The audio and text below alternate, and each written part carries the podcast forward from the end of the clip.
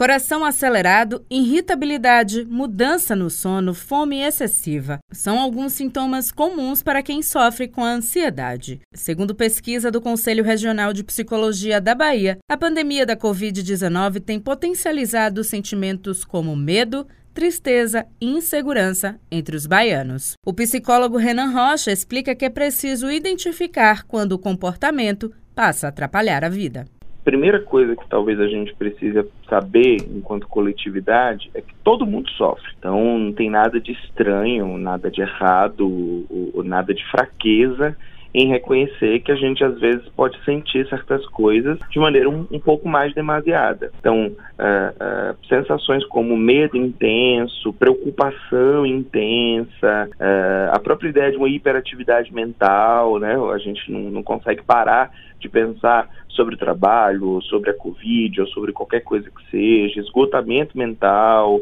uma visão catastrófica, que é uma sensação de que tudo vai dar errado o tempo inteiro, além de problemas mais comuns, como problemas com sono, problemas com uh, alimentação, todas essas são questões significativas para a gente observar. Né? O simples fato da gente se sentir tenso ou preocupado ou, ou, ou corrido com alguma coisa não é necessariamente um adoecimento. Uh, o adoecimento é quando esses sentimentos começam a atrapalhar o cotidiano quando eles começam a prejudicar nossa capacidade de fazer ou dar conta de alguma coisa. O especialista reforça que a saúde mental não deve ocupar um patamar menor de importância, que os estigmas sobre os transtornos mentais atrapalham a busca por atendimento. É, dizer que ir no psicólogo é coisa de maluco é resumir muito, primeiro, o que a psicologia pode fazer, e segundo, é ignorar que todo mundo sofre.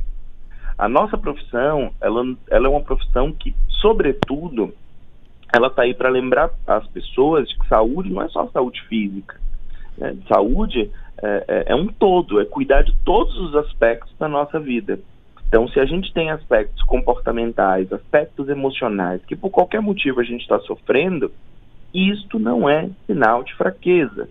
Reconhecer isso, na verdade, é um sinal de, de força e de fortaleza. O impacto da crise do coronavírus na saúde mental de crianças e adolescentes também preocupa. É preciso estar atento para que sinais ansiosos não se confundam com birra, como explica a psicóloga Isadora Fernandes. Se a criança está fazendo o que a gente chama de birra, querendo chamar atenção, é porque tem alguma coisa aí para se observar sim. Ela está chamando, ela está, olha, olhem para mim, eu preciso ser ouvida. Então, é, isso também é um sinal de que está precisando de uma atenção, está precisando ser ouvida. E a gente tem que identificar o que é que ela está querendo dizer com isso. Né? É uma forma de atenção que ela está precisando mais, é uma angústia que ela está apresentando. Então, qualquer forma de expressão da criança, ela tem que ser é, identificada assim. Em Salvador, duas universidades lançaram atendimento virtual e gratuito para a saúde mental de adultos, crianças e adolescentes.